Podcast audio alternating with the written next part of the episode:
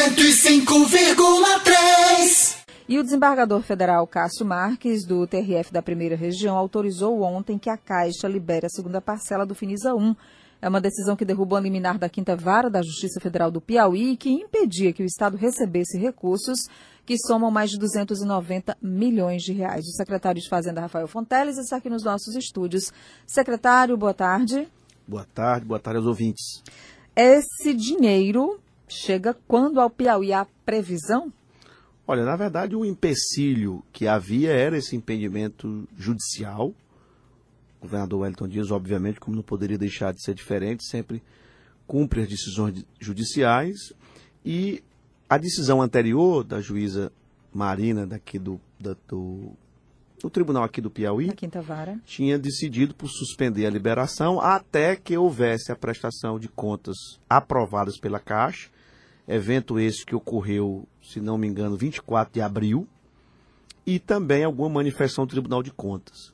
O Tribunal de Contas recentemente se manifestou, dizendo que não há nenhuma decisão no colegiado de suspensão nem de obras e muito menos da parcela, e, portanto, a- o TRF, né, o presidente TRF, resolveu suspender essa liminar e autorizar a Caixa Econômica que continuasse o contrato com o Estado do Piauí com médio interesse de ambas as partes, haja vista que ela atestou a pressão de contas. Então a gente espera para os próximos dias, né, dois, três dias, uma semana, A estar possibilidade tá recebendo de esses recursos. nova decisão judicial que possa reverter essa Eu acho que liberação, sempre é secretário? possível, mas nesse caso é, a decisão é muito robusta. Acredito que ela irá prevalecer.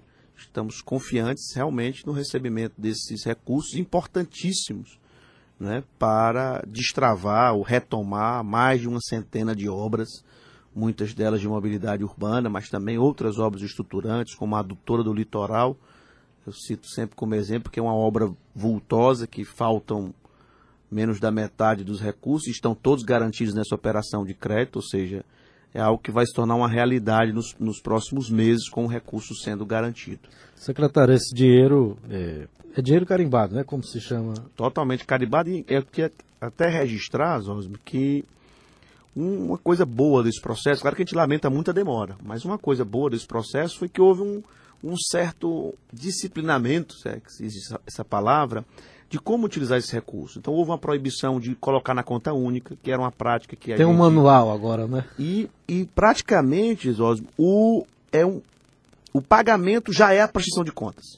Hoje, todos esses pagamentos são feitos mediante quase que um dossiê de cada medição. Se você vai pagar, já se exige toda a documentação já da prestação de contas. É como se eu fizesse uma prestação de contas anterior até mesmo ao pagamento. Então, de certa forma, houve um ganho nesse litígio completo. Repito, só lamentamos realmente a demora nessa solução, porque a gente já acatou essa decisão logo no primeiro momento. No momento que se decidiu que não se poderia mais transitar na conta única, fazer anulação de empenho e reempenho, todas as recomendações foram seguidas. Inclusive o Finisa 2, que foi liberado por força de decisão do STF, já foi feito assim. Então a gente lamenta a demora, mas vemos, temos sempre que olhar o lado bom das coisas, né? Então é dinheiro diz- carimbado sim para obras pré-determinadas. Claro que pode haver mudança de obra, mas essa mudança tem que ser prévia e não a posteriori. Foi o que gerou o problema.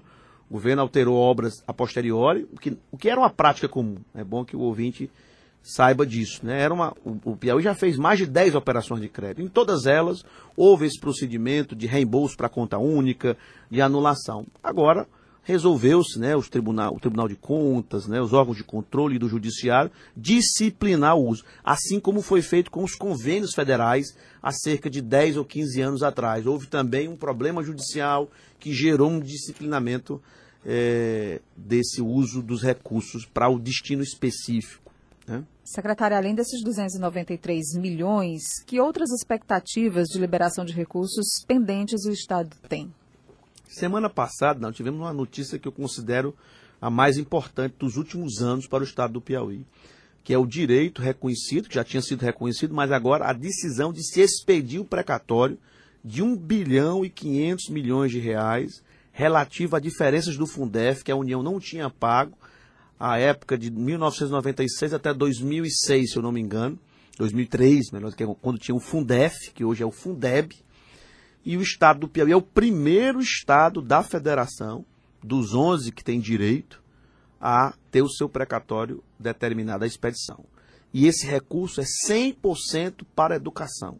Ou seja, é uma verdadeira revolução que poderá ser feito em termos de modernização das escolas, melhoria do aparelhamento das escolas, de tudo, né? modernização e, e, investimento também no pedagógico, que será feito ao longo dos próximos quatro anos. É um Agora, recurso tão volumoso que não vai ser utilizado em um ano apenas. E é um precatório, então ele não chega tão rápido, né? Ele, a previsão é pagar até dezembro do ano que vem, mas o governo pode antecipar. Claro que não vai antecipar todo, porque isso representaria um deságio muito grande. Sim. Mas já antecipar alguma coisa para você já poder startar essas melhorias, né, nas escolas de todas as. Eu acredito que vai ser possível reformar e melhorar 600 escolas. É, vai do saindo Estado, né? parceladamente? Não, é? ele, a União paga os seus precatórios normalmente de uma vez, em dezembro do ano Um subsequente. bilhão e meio aqui pro Piauí. É, na verdade, Ou é- ou é um nacional? bilhão e meio para o Piauí apenas.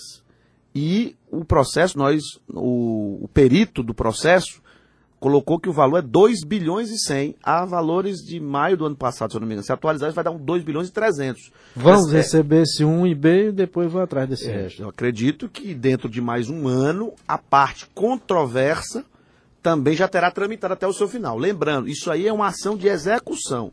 O mérito já foi decidido pelo Supremo Tribunal Federal há dois anos atrás, para todos os estados. A nossa ação de execução é que foi mais célere, já adotou um caminho né, e conseguimos com a tramitação mais célere. Então, isso eu considero Nádia, uma grande revolução, realmente, para os próximos anos. Um bilhão e meio a título de precatório que pode ser antecipado, né, sem muito deságio, como todo precatório, você pode... É, a ideia, É. o deságio de precatório normalmente é grande, né? mas como a gente não vai utilizar esse recurso de uma vez, não tem que fazer o, a antecipação Essa total. muito até para você não, não perder nessa. Mas ao mesmo tempo, se você esperar, a população está perdendo. É, um- é um- é uma Não dá tempo situação. de fazer muita coisa, porque tem licitação, não sei o que É, mais. por isso que eu demora. acho que a gente começa a utilizar esse recurso no final desse ano, início do ano que vem, e aí a antecipação fica de poucos meses e, portanto, não tem tanto eh, problema.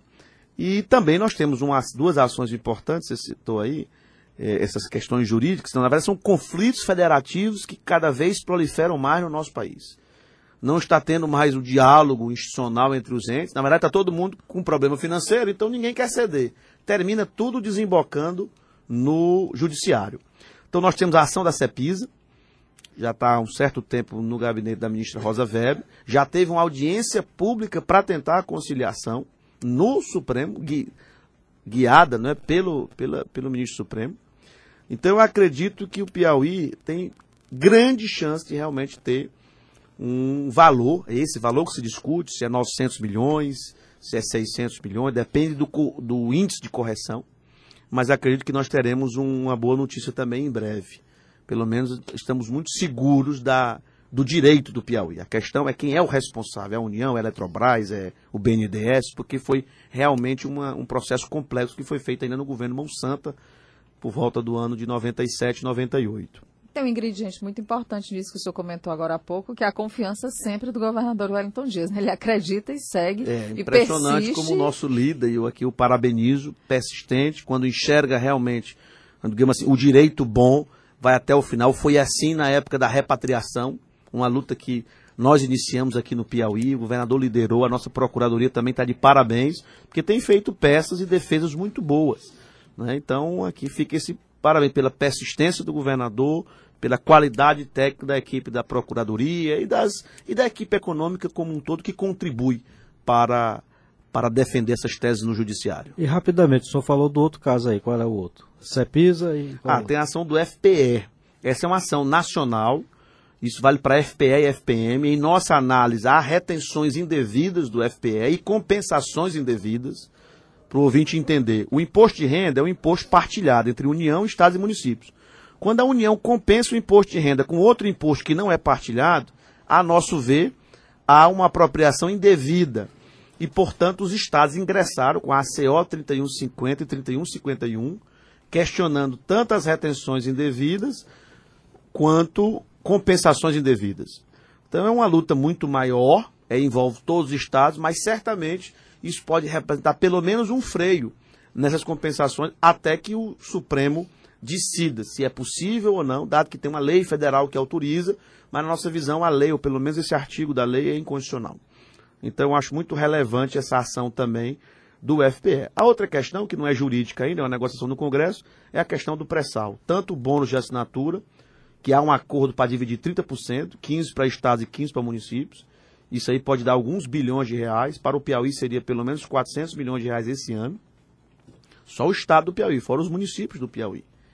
E também o Fundo Social, que vai ser todos os anos esse, esse mesmo montante. Então também pode ser realmente um, um passaporte interessante para o desenvolvimento dos estados e municípios, desde que a União e o Congresso decidam por dividir esse recurso.